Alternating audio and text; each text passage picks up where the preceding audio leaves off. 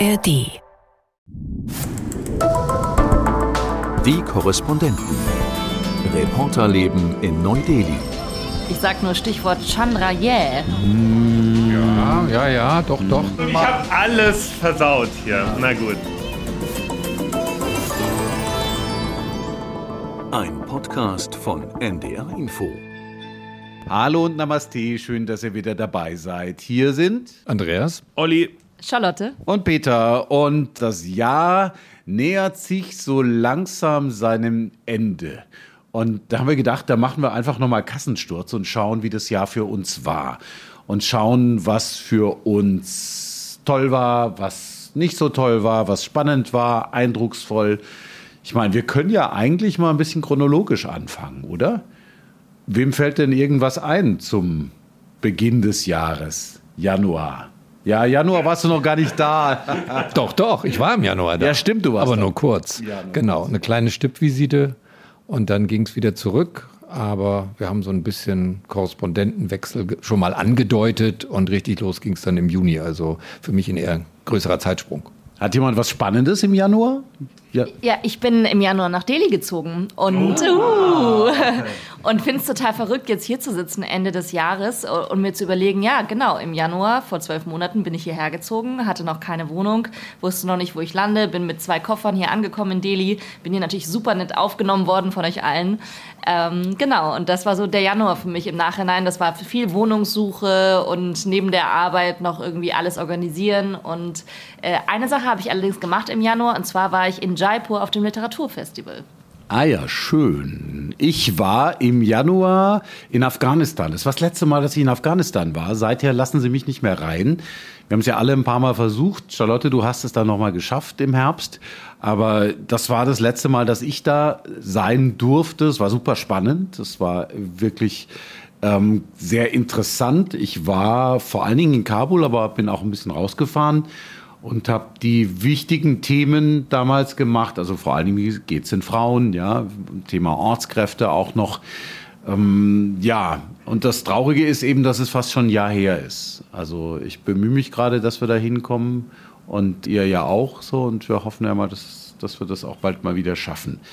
Zum Februar fällt mir gleich noch was ein. Dir auch, Olli? da habe ich was, da habe ich was. Da war ich in Bangalore mit dem Bundeskanzler, mit Olaf Scholz. Also, oder wie wir sagen, da war der Bundeskanzler mit, mir. Oliver Meyer in Bangalore. Ja, genau. Nee, es war, das war auch übrigens eine Last-Minute-Aktion. Da kann ich ja vielleicht auch ein bisschen aus dem Nähkästchen plaudern. Und zwar ist es ja so, dass normalerweise auch ähm, bei dem Bundeskanzlerbesuch Kollegen aus Berlin mitreisen, aus dem Hauptstadtstudio. Und dass eigentlich ja auch geplant war, dass dieser Kollege hier nach Delhi kommt und dann mit Olaf Scholz nach Bangalore fliegt und dann wieder nach Berlin. Und deswegen haben wir gesagt, okay, es ist ja schon eine Begleitung da, also müssen wir nicht nach Bangalore fliegen. Ne?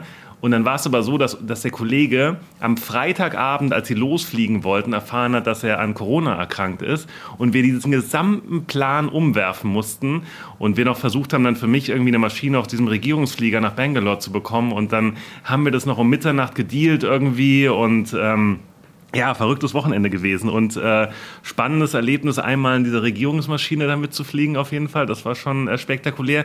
Ich habe es, glaube ich, schon mal in einem Podcast erzählt. Ich habe noch nie sieben Minuten aus Delhi zum Flughafen, zum Rollfeld in den Flieger hineingebraucht. Also wenn Fliegen immer so wäre, dann würde ich äh, liebend gerne noch mehr fliegen. Wie, wie weil du mit in der Kolonne von Olaf direkt aufs Rollfeld gefahren bist und keine Sicherheits-Security-Check, gar nichts. Genau, Security Check war vorher im Hotel. Das heißt, du hast da deine Taschen durch, diesen, durch den Scanner gemacht. Dann hast du einen Aufkleber bekommen, dass die Tasche sicher ist. Bist aufs Rollfeld gefahren, reinmarschiert, losgeflogen. Also Weltklasse. Und äh, dann in Bangalore eben natürlich einen arbeitsreichen Tag gehabt, äh, SAP dort ähm, besucht. Ähm, Besuch stand ja auch vor allen Dingen unter dem Thema des Fachkräftemangels. Äh, wie äh, bekommt man Fachkräfte aus Indien dann nach, nach Deutschland? Und dort eben dann eben den ganzen Tag begleitet, noch von dort vom Hotel aus produziert für diverse Sendungen und dann am nächsten Morgen zurückgeflogen. Das war das, was ich im Februar gemacht habe. Ich habe noch was ganz Spannendes im Februar. Könnt ihr euch noch an den Kuhumarmungstag erinnern? Hacke der wurde da abgesagt. Wurde War da. das, war das nochmal, war das zeitgleich mit Valentinstag? Oder, weil auf einmal haben wir festgestellt, Hack a Cow Day, wo man so fragt, okay, wer ist jetzt hier die Kuh? Ja. Genau. Es war eine indische Regierungsbehörde, die draufgekommen ist, diesen Hak a Cow Day auszurufen, den Tag der Kuhumarmung. Das sollte eigentlich am Valentinstag sein und sollte so ein Gegenkonzept sein zum Valentinstag, zum Tag der Liebe, nämlich der Tag der Kuh. Weil der Valentinstag ja so eine westliche Idee ist, so eine westliche Tradition und die wollten was dagegen setzen. Und dann hat sich hier das halbe Land lustig gemacht, einige Tage lang, über diesen Hacke Cow Day in den Tagen zuvor. Und dann wurde der plötzlich sang- und klanglos abgesagt. Aber äh, Februar, wenn ich mich erinnere, war ja auch so, äh, da wurde so quasi das ganze G20-Jahr ja auch eingeläutet. Ne? Also, Olli, du hast schon gesagt, der Bundeskanzler war da. Ja. Und ich erinnere mich, dass ich meinen ersten G20-Gipfel quasi mitgemacht habe, also das Vortreffen der Außenministerinnen und Minister. Und dann da auf einmal auch vor Annalena Baerbock stand, äh, zusammen mit anderen Journalistinnen und Journalisten aus Deutschland. Genau, das war G20, das muss auch im Februar gewesen sein. Das habe ich hier mit März stehen. Ich auch. Oh. Ich habe es versucht im Kopf zu haben. Ihr habt alle einen Zettel dabei. Ja, das stimmt. Wir haben so kleine Zettel und können auch damit rascheln. Aber so ein paar Notizen muss man sich einfach machen zu diesem Jahr, weil dann doch wieder ziemlich viel los war. Du kommst auch noch dran, Andreas, aber du kommst. ich bin ja erst seit Sommer hier, also ja, insofern ja, ja. ist schon okay. Ja, du kannst aber von der Seite noch was reinrufen, auch fürs erste Halbjahr. G20, genau, das war das Außenministertreffen. Das war dieses, na, ich will sagen, diese verrückte Berichterstattung, wo du hingegangen bist ne, und dich dann erstmal ziemlich totgefroren hast in diesem Pressezentrum, festgestellt hast, dass gar nichts funktioniert, kein Wi-Fi, nichts, dass du nicht von dort berichten konntest und dann irgendwann mal ernervst am späten Vormittag wieder zurückgekommen bist ins Studio und dann haben wir von hier aus über dieses Ereignis berichtet. Ne? Ja, ich weiß noch, es war super frustrierend, weil Anoop und ich, also unser indischer Producer und ich, wir sind irgendwie um 4 Uhr aufgestanden, damit wir um fünf einen Shuttle nehmen, und, um um sechs dann da in diesem Media, Media Center zu sein. Und wir waren einfach nah dran und waren dann irgendwann sehr weit weg, weil wir festgestellt haben, da, da vorne irgendwo treffen die sich, aber wir werden noch nicht mal sehen, wie die Delegierten vorfahren. Also es war super frustrierend und es war eine gute Übung für den dann ja kommenden G20-Gipfel, weil ich verstanden habe, okay, das WLAN hat nicht gut funktioniert, wir haben gefroren, weil die Klimaanlage so viel zu kalt war. Aber es war natürlich total toll, weil da war auch die Weltpresse aus allen möglichen Ländern und das war dann schon toll, zusammen das zu erleben, auch wenn ich dann sehr froh war, als ich wieder hier im Studio war. Ja, und das Einzige war das kurze Statement der Außenministerin, wo du wirklich direkt dran warst. Ansonsten weiß ich noch, war ich in so einer WhatsApp-Gruppe von Journalisten, wo auch Diplomaten drin waren, die dann aus dem Saal berichtet haben. Und das war eigentlich so, das war näher dran als im Pressezentrum, dass man da irgendwelche Sachen direkt aus dem Saal bekommen hat und dann sagen konnte, wie sich der russische Außenminister verhalten hat, wie der rausgegangen ist, äh, wie es da zu so einem Eklat kam. Also das war wirklich noch näher dran, obwohl wir also geografisch ein bisschen weiter weg waren zwei, drei Kilometer. Und ich weiß noch, Olli, du warst doch, glaube ich, hier im Studio und hast ganz verzweifelt versucht, irgendwelche Bilder zu bekommen, weil wir als Radio ne, konnten darüber einfach sprechen, äh, aber du brauchtest ja Bilder, ne? Also es war ne, nicht so lustig, glaube ich. Nö, aber das war ja die gesamte G20-Zeit eigentlich. Ne? Also, ähm, Völlig abgebrüht. War, war, nicht so lustig. Ach, ähm, ja, und, und äh, an Bilder zu kommen hier von diesen Treffen. In Deutschland ist man es ja gewohnt, dass man als ARD oder ZDF dann bei sowas kurz mal rein darf und Bilder drehen darf und dann tauscht man die Bilder untereinander aus. Und hier waren wir gar nicht akkreditiert für diesen Saal und von daher war es natürlich unglaublich schwer. Also es war G20-Berichterstattung. Also ich bin froh, dass wir einen Haken dran setzen können dieses Jahr. Im April, da waren wir in Bangladesch, Olli, zusammen.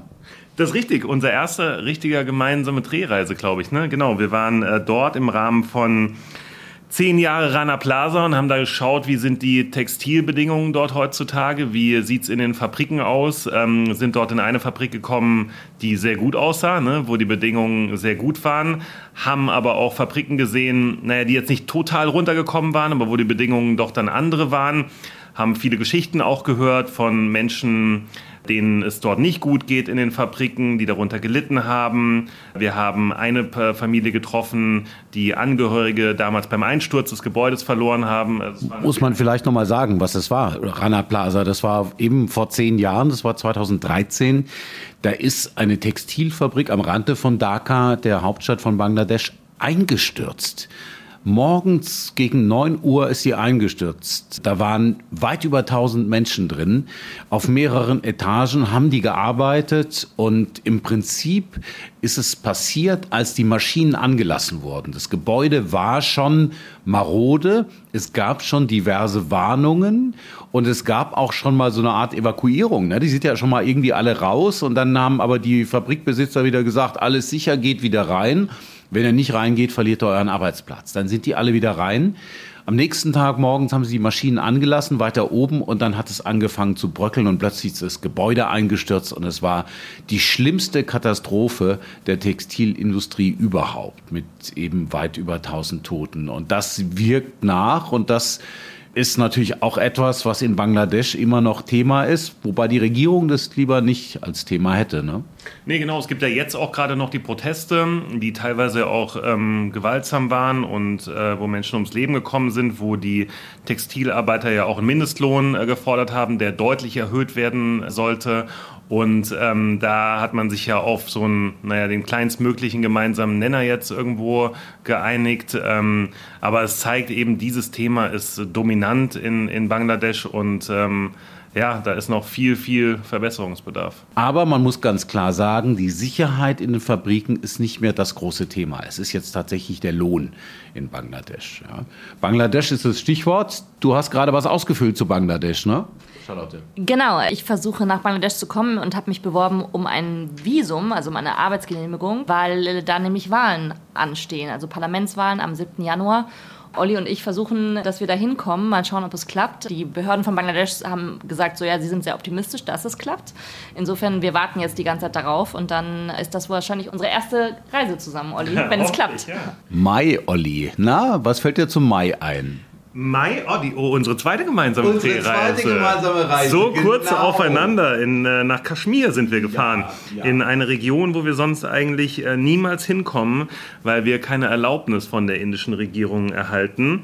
Aber dort äh, sind wir im Rahmen eines G20-Treffens hingekommen und konnten uns mal ein Bild von der Region machen. Und du hast ja dort auch mit vielen Menschen gesprochen.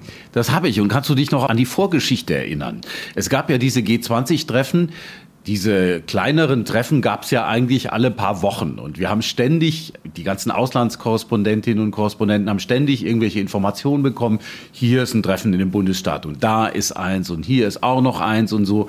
Und ich hatte den Eindruck, dass nirgends jemand hingefahren ist. Dass es eigentlich keinen interessiert hat. Und dann im Mai das dritte Treffen der Arbeitsgruppe Tourismus. Das dritte Treffen der Arbeitsgruppe, ja. ja weil, uns das Thema, weil uns das Thema Tourismus am Herzen liegt. Ja, Genau, und plötzlich melden sich alle Auslandskorrespondenten und sagen, wir würden da gerne hin nach Kaschmir. Und dann hat natürlich das Außenministerium hier uns erstmal einbestellt und versucht einzunordnen, gesagt, ihr berichtet aber nur über G20 und nicht über die Konflikte in der Region und überhaupt. Und passt auf und es ist gefährlich und so. Und ihr sollt nicht selbst Gegenstand der Berichterstattung sein. So haben sie es uns gesagt. So. Und wir haben dann gesagt, ja, machen wir. Natürlich haben wir da auch bisschen rundum gefragt, aber ja, es hat sich alles irgendwie dann um G20 gedreht, um dieses Treffen und auch so ein kleines bisschen um die Absurdität dieses Treffens. Ne? Dieses Treffens, das ein kleines Arbeitsgruppentreffen war und inszeniert wurde wie ein Gipfel. Vielleicht, ganz kurz auch noch mal ein bisschen Kontext, ne, um da noch mal was zu geben. Äh, Kaschmir, eine Region im Nordwesten Indiens und eine Region, um die es schon seit langer Zeit Konflikte gibt, an der sowohl Pakistan Interesse hatte als auch Indien. Es gibt dort Grenzkonflikte und in diesem Bundesstaat will man uns eben auch deshalb nicht lassen, weil sie nicht wollen, dass wir diesen Konflikt äh, weiter beleuchten, dass wir dort mit den Menschen sprechen und äh, im Rahmen dessen hatten wir eben die Möglichkeit, zumindest mal ein paar Hintergrundgespräche zu führen. Und deshalb war es für uns alle eben so wichtig, mal dorthin zu kommen. Ja, ich hatte sogar Interviews. Ich hatte Interviews mit kaschmirischen Politikern, die eine etwas abweichende Meinung hatten, als die offizielle eigentlich ist. Und insofern war das schon ganz spannend. Also es war alles im Zusammenhang mit diesem G20-Treffen, aber es hat, glaube ich, einige andere Aspekte auch beleuchtet. Aber ich kann ja noch kurz sagen, was mein Highlight im Mai war, denn ich war ja auf den Spuren von dem neuen Gandhi unterwegs und da war ich in Kalkutta, in seiner Heimatstadt. Es geht um Subhash Chandra Bose, äh, da, über den habe ich ja ein langes Feature gemacht und das war tatsächlich für mich ein Highlight, nachdem ich viel über ihn gelesen hatte, mit vielen Menschen gesprochen habe, dann in dem Haus seiner Familie zu sein Und ich hatte im Dezember, bevor ich nach Delhi gekommen bin, hatte ich ja seine Tochter getroffen. Anita Boos-Pfaff, die inzwischen 80 Jahre alt ist, emeritierte Professorin und in Augsburg lebt. Und sie hatte mir erzählt, dass sie das ein bisschen kritisch sieht, wie die aktuelle hindu-nationalistische Regierung ihren Vater instrumentalisiert. Weil es gab nämlich einen Anlass, und zwar im September vor einem Jahr, also im September 2022, da hatte Modi, der indische Premierminister, der aktuelle, hatte ja eine Statue enthüllt äh, an zentraler Stelle in Delhi. Und das hatte sie im Livestream verfolgt. Aber sie war nicht so ganz äh, begeistert darüber, wie Modi ihren Vater inszeniert. Und das hat sie mir auch erzählt, in Augsburg in ihrem Wohnzimmer. Was ich nicht so sehr mag, ist, dass er damit auch instrumentalisiert wird als, ja, was manche anderen äh, politischen Themen der BJP angeht. Also mein Vater war sicher von seiner ganzen politischen Ausrichtung aus nicht auf einer Linie, die die BJP hatte. Ja, stolz auf Indien, ja, aber mein Vater, was viele auch nicht so sehr, oder hier, die, die ihn überhaupt kannten, nicht so sehr wussten, er war ein linker äh, Politiker. Man würde heute sagen Sozialist oder Sozialdemokrat. Und ja, es war total toll, die Tochter zu treffen. Und äh, immer wenn ich auch Inder treffe hier, Inderinnen und Inder, dann erwähne ich auch ab und zu, dass ich äh, die Tochter von ähm, Boos getroffen habe. Und dann ziehen manchmal viele ihre, ihre Augenbraue hoch und sagen, oh, du hast die Tochter getroffen, weil in Indien kennen einfach viele die Tochter von Subhash Chandra Bose. Juni. Ich habe noch was im Mai. Ich war in Pakistan. Du warst in Pakistan? Ja, ich war in Pakistan sehe ich gerade hier. Ich war in Pakistan, um den eigentlich um das Thema Pink Bus Project zu machen, ein äh, Busprojekt speziell für Frauen, dass sie sicher in Bussen fahren können, damit sie nicht mit den Bussen fahren müssen, die überfüllt sind von Männern, weil das dort auch zu sexueller Belästigung teilweise kommt. Und dieses Projekt wollte ich eigentlich ganz in Ruhe filmen und dann noch ein paar Tage nach Islamabad, um dort noch ein paar Offizielle zu treffen, was ja auch äh, wichtig ist, um mit denen Kontakt zu haben für zukünftige Drehreisen. Und dann kam es gerade zu jener Zeit, dass Imran Khan, der frühere Premierminister von Pakistan, verhaftet wurde und das kam zu massiven Protesten im ganzen Land. Und dann sind wir ganz schnell dorthin geflogen und haben von dort berichtet. Und das war auch eine, das war auch eine verrückte Zeit auf jeden Fall. Dann kommt jetzt der Juni und da kommt. Ja, da bin ich dann gekommen.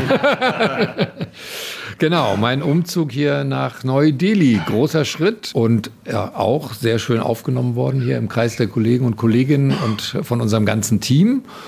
Ja, und das Ganze bei den äh, im Sommer ja üblichen Temperaturen und allem, was so dazugehört. Und äh, ja, ich habe dann gemerkt, man braucht doch ein bisschen Zeit, um sich hier so einzuleben. Ist doch was anderes, als wenn man, ähm, als wenn man nur so ein paar Wochen dann auch hier ist. Und ähm, so nach und nach hat sich das dann aber zurecht geschaukelt. Und wir hatten dann ja auch gleich ein großes Projekt vor der Brust, aber das kam dann ein bisschen später. Das kommt dann noch, ne? Jetzt schauen wir mal auf den Sommer, so Juni, Juli, August.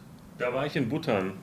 Ah. Äh, da war ich in Bhutan und habe über die Themen Klimawandel und Glück berichtet. Ich glaube, recht ähnliche Themen, die du später von mir abgekupfert hast. Nein, Spaß. Aber die Themen liegen ja auch auf der Hand. Ne? Also natürlich Bhutan, das Land des Glücks. Ne? Und äh, wir haben natürlich geschaut, sind wirklich alle im Land so glücklich und äh, haben herausgefunden, dass die Jugend ähm, nicht ganz so glücklich oftmals ist dort, weil sie nicht die Jobperspektiven haben, die sie, die sie brauchen, dass sie oftmals auch ins Ausland gehen, dass sie dort mehr Geld verdienen, ihre Familie von dort ernähren. Und du kannst ja auch vielleicht was zum Thema Klimawandel machen, äh, sagen. Ich glaube, da hast du auch äh, was zu berichtet, ne?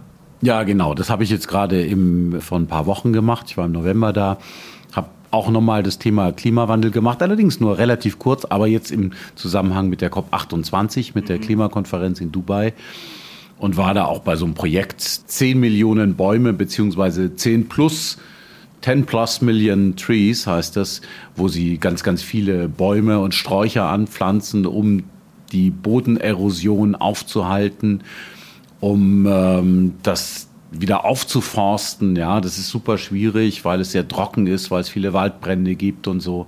Also das ist, äh, ist sehr schwierig. Aber es ist ja laut äh, Verfassung von Bhutan muss das Land ja quasi zu 60 Prozent aus Wald bestehen. So. Im Augenblick sind es 70 Prozent, das ist eigentlich ganz gut, aber auch dieser Wald ist da teilweise gefährdet. Deshalb machen sie solche Projekte auch für ihre eigene CO2-Bilanz. Ja, aber wirklich ein faszinierendes Land. Äh, Charlotte war ja auch schon mal im Urlaub da. Ne? Andreas wird bestimmt auch noch mal hinreisen wollen, oder? Vermute ich mal. Das auf jeden Fall, aber ja, dass ihr jetzt schon, dass ihr jetzt schon alle dort wart, ich muss sagen, Neid, ja, dass, dass ihr das äh, geschafft habt. Und ähm, ich, früher hieß es immer, okay, das ist so das Land, wo man dann so am Ende seiner Korrespondentenzeit dann noch so als i-Töpfchen äh, also hinfährt und so. Und für dich passt es, das stimmt. aber du hast ja fast nichts ausgelassen bisher in diesem Jahr, also wirklich sehr viel unterwegs gewesen. Ja, also so im Sommer, was habe ich mir da noch aufgeschrieben? Es gab in Odisha ein Zugunglück, ein ganz oh, schlimmes. Ja. Da haben wir viel drüber berichtet. Es gab viele Tote, noch viel mehr Verletzte und das ist auch so ein typischer Fall. Da überlegt man sofort, fliegt man dahin, geht man dahin, berichtet von dort. Und da haben wir uns dagegen entschieden in dem Fall, weil es erstmal über einen Tag gedauert hätte, bis wir da hinkommen. Fliegen, dann noch mit dem Auto fahren etc. Zweitens, dann sind die Rettungsarbeiten schon abgeschlossen, dann laufen noch die Bergungsarbeiten da.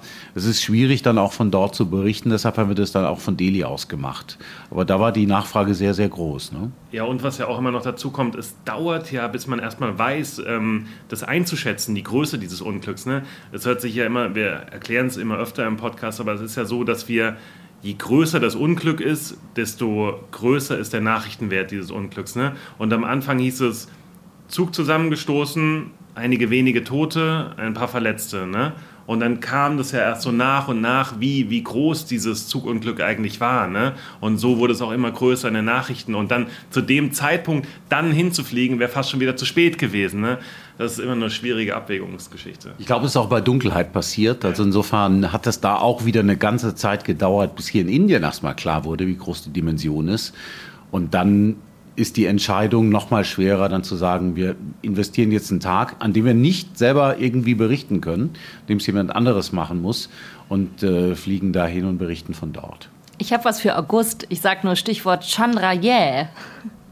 Hm. Ja, ja, ja, doch, hm. doch. Das war auch eine nette kleine Geschichte. Was war denn das? aber das war, glaube ich, dann schon eher äh, Ende, Mitte August. Ne? Es gab dann auch noch Jahrestag Taliban, dann gab es irgendwie vorher, glaube ich. Was ist ein Chandrayeh? Chandrayeh war eine super Schlagzeile, einen Tag nachdem Indien auf dem Mond gelandet Ach. ist. Nämlich benannt nach Chandrayaan, der Raumsonde, wenn ich mich richtig erinnere.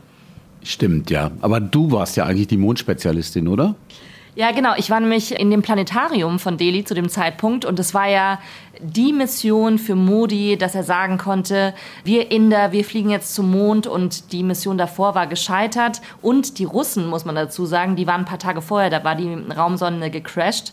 Und jetzt war es eben umso, um, umso ehrgeiziger, dieses Projekt, dass die Inder sagen wollten, wir haben es geschafft, wir sind jetzt auf dem Mond gelandet, aber eben nicht nur irgendwo auf dem Mond, sondern am Südpol, wo eben vorher noch nie jemand gelandet ist. Und wir haben viel weniger dafür bezahlt als äh, die Mondnation, die USA zum Beispiel. Also es wurde wahnsinnig gefeiert und die Nachfrage aus Deutschland war enorm. Und ich muss sagen, ich, ich, kannte mich vorher gar nicht so im Weltraum aus. Und auf einmal wusste ich dann, okay, es gibt eine Raumsonde und dann gibt es so einen kleinen Rover, der dann mit seinen sechs Rädern da rausfährt, auf der Mondoberfläche irgendwelche Proben nimmt. Also es war schon aufregend. Ja. Ja, ich war auch da im Plan Ich war auch im Planetarium, äh, auch in der Mondmission unterwegs und wir haben dann auch, äh, also ich habe dann auch live geschaltet da aus dem Planetarium. Unglaublich viele indische Kollegen, also wirklich ein riesen Happening und ganz süß war, dass es dort so einen Nachbau gab der Rakete und auch des Landerovers und das sah so ein bisschen aus wie aus einem Bastelshop, aber irgendwie nett gemacht und alles glitzerte. Und alle haben sich da vorgestellt, die indischen Kollegen, und haben dann von dort ihre Aufsager gemacht, also da ihre Live-Geschichten. Und es kamen immer wieder Schulklassen, die dann das Ganze auch noch mitgenommen haben. Also wirklich ein Riesen-Happening. Die Botschaft war, wir sind Mond. Unglaublich stolz, die ganze Nation, dass das geklappt hat. Und jetzt möchte man ja irgendwie weitere Missionen realisieren und träumt irgendwie auch von einer Mondstation oder zumindest von, von einer Weltraumstation. Im August habe ich nichts mehr, aber im September habe ich was Schönes. Jetzt mal was Schönes zu hören. Wir hören mal rein, wie der Premierminister schwärmt.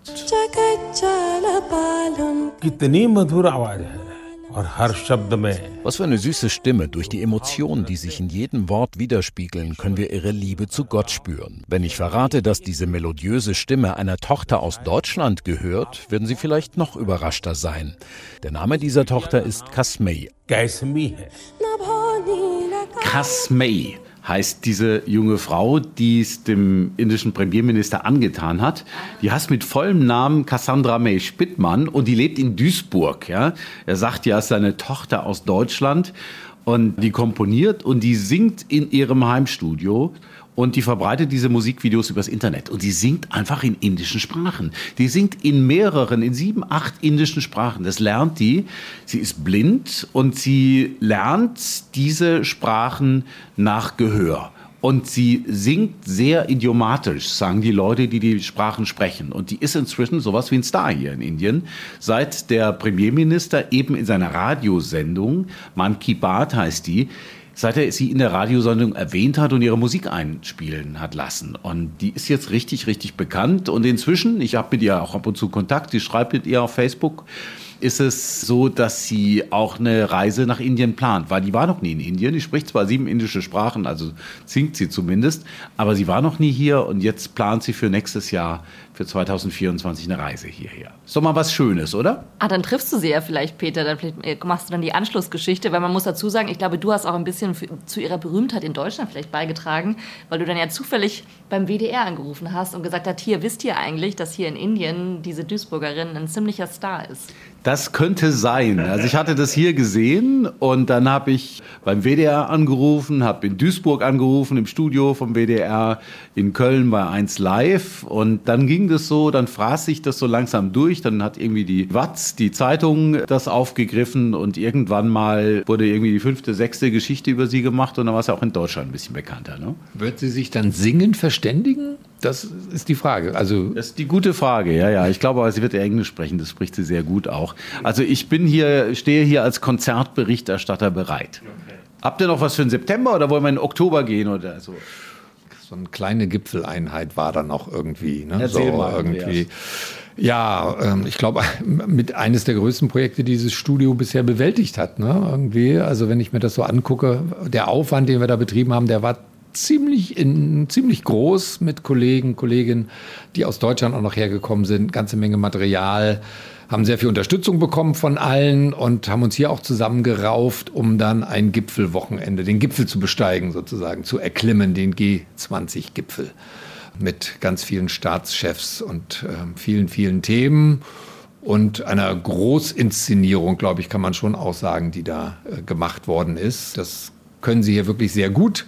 Und äh, Modi hat sich da auf internationaler Bühne der Premierminister präsentiert als großer Gastgeber. Ja, und wir hatten auch ein bisschen was zu tun und hatten aber auch viel Unterstützung von äh, vielen Kolleginnen auch äh, aus, aus anderen Studios. Also das war wirklich toll, wie das insgesamt dann auch gelungen ist. Es war, glaube ich, auch so ein bisschen, ich dachte auch, hui, hui, mal gucken, wie wir das Wochenende stemmen. Ja, ich glaube, es war ziemlich gut. Es war ein sehr erfolgreiches Wochenende. Es waren tolle Kolleginnen und Kollegen hier, Korrespondentinnen, Korrespondenten, Kollegen von der Technik auch. Das hat super Spaß gemacht und auf politischer Ebene war das ein riesiger Erfolg für die Inder.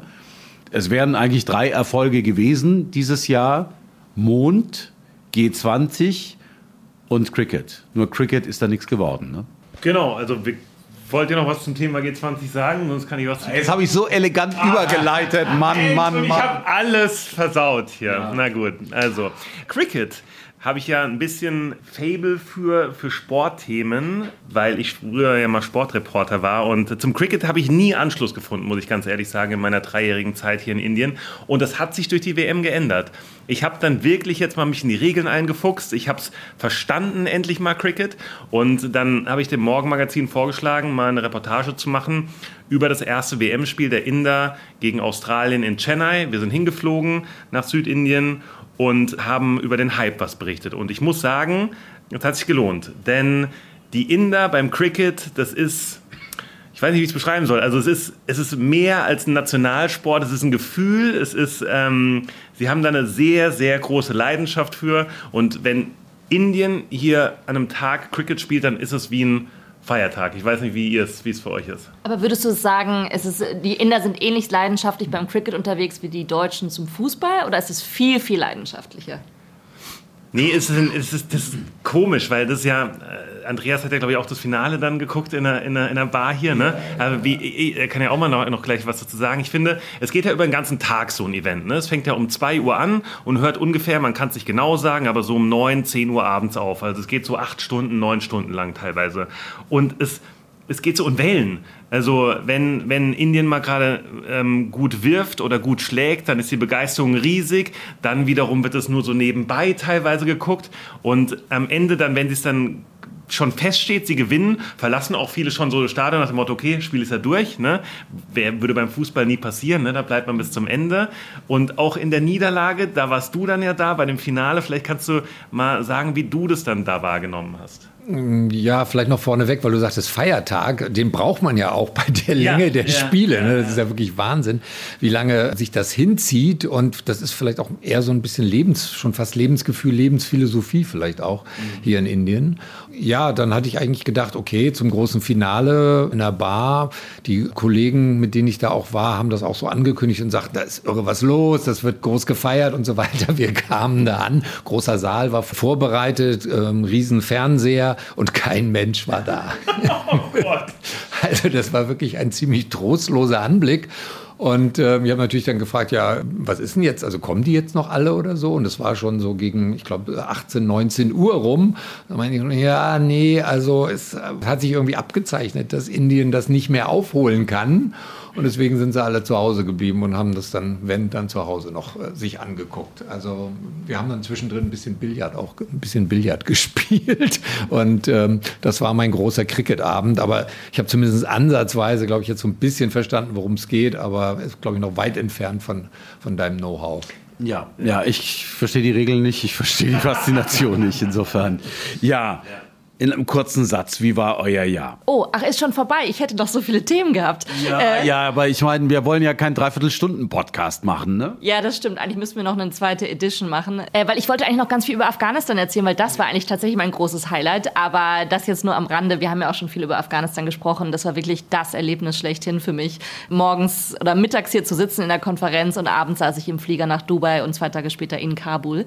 Im Prinzip ist die Afghanistan-Reise auch das, wie das ganze Jahr für mich war. Es war einfach einfach phänomenal. Also ich, ich sage selten so große Worte, aber es war tatsächlich so. Ich glaube, ich hatte lange nicht so ein intensives, so ein buntes Jahr mit vielen, vielen Aufs, mit, auch mit einigen Ups, weil es natürlich auch, ne, mal schlechte Luft in Delhi und so. Aber ich würde sagen, insgesamt waren die tollen Momente, haben absolut überwogen. Und ich freue mich, dass es für mich in die Verlängerung geht, um im Sportslang zu bleiben. Ja, spannendes Jahr für mich natürlich. Viele, viele Ereignisse. Korrespondentenwechsel. Andreas ist hier angekommen. Wir haben das Riesenprojekt G20 äh, gemacht. Viele spannende Drehreisen. Viel mitgenommen. Nicht mal nur beruflich, sondern auch privat den Horizont erweitert. Ja, für mich wird die Zeit ja Ende Februar hier zu Ende gehen im Studio. Von daher bin ich schon so ein bisschen sentimental und denke gerne an die letzten drei Jahre zurück. Bin dankbar, dass ich diese Erfahrungen mit euch zusammen machen durfte, das mit euch teilen durfte und bin happy, wie das Jahr lief und freue mich auf die letzten gemeinsamen Monate mit euch. So, nein. Ich kann, glaube ich, sagen, äh, steile Lernkurve, ähm, auch durch den G20-Gipfel, also gleich äh, so ein großes Ereignis vor der Brust zu haben. Für den Anfang war das schon mal nicht schlecht. Äh, also insofern ein sehr intensives halbes Jahr. Wir haben jetzt ein bisschen Afghanistan, du hast schon recht außen vor gelassen, könnte man jetzt noch einiges sagen, nicht nur Erdbeben, sondern natürlich auch die Flüchtlinge, Pakistan, Afghanistan vielleicht an anderer Stelle dann nochmal. Aber was ich hoffe natürlich ist, ähm, wegen G20 oder auch wegen ein paar anderer Geschichten bin ich noch nicht so richtig hier aus dem Haus rausgekommen oder zumindest aus Delhi rausgekommen. Und das ist das, was ich mir fürs nächste Jahr vorgenommen habe. Und ich hoffe, dass das dann im größeren Umfang auf jeden Fall auch möglich sein wird. Ich bin da schon, die vielen Sachen, die ihr schon erlebt habt, da, ähm, ja, hoffe ich doch, dass es das nächste Jahr genauso ereignisreich und mit vielen Reisen dann auch verbunden ist. Ich hatte eine äh, größere Recherche, die richtig an die Wand gefahren ist. Sowas passiert auch, dass man scheitert. Das war eine Recherche zu indischen Studierenden, die nach Deutschland gehen. Die ist aus mehreren Gründen gescheitert, unter anderem deshalb, weil unser Protagonist dann plötzlich nicht mehr zur Verfügung stand. Ja. Und auch, weil in Deutschland dann keiner mehr was dazu sagen wollte zu einer Sache, die, die wir eigentlich so als Skandal gesehen haben, nämlich, dass es so eine Art Fake-Hochschulen gibt in Deutschland. Aber auch das ist etwas, was man sich nur zur Seite legt, was man nicht irgendwie wegwirft, sondern wo man sagt, 2024 könnte man da nochmal neu angehen und schauen, ob man eine Geschichte erzählen kann. Also insofern nehme ich auch da was rüber ins Jahr 2024. Jetzt sind wir schon sehr lang geworden. Wir sind wahrscheinlich der längste Podcast auch des Jahres hier von die Korrespondenten in Neu-Delhi. Und deshalb wünschen wir euch einfach ein ganz tolles neues Jahr. Ganz viel Gesundheit von meiner Seite. Die Themen gehen uns hier nicht aus. Ich wünsche auch einen guten Rutsch. Und dass ihr viel Freude beim Hören dieses Podcasts auch nächstes Jahr habt. Tschüss. Ciao. Ciao. Die Korrespondenten. Reporterleben in Neu-Delhi. Ein Podcast von NDR Info.